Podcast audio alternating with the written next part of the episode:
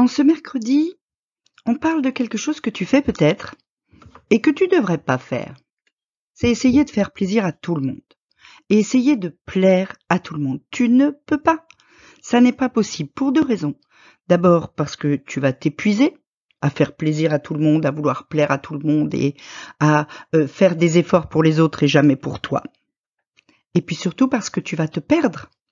Parce que quand on fait plaisir à tout le monde et quand on plaît à tout le monde, ça veut dire qu'on s'oublie soi-même et que donc, du coup, on oublie qu'on a une personnalité unique, on ne la met pas en valeur et on ne fait pas en sorte de faire briller cette personnalité qui est la tienne.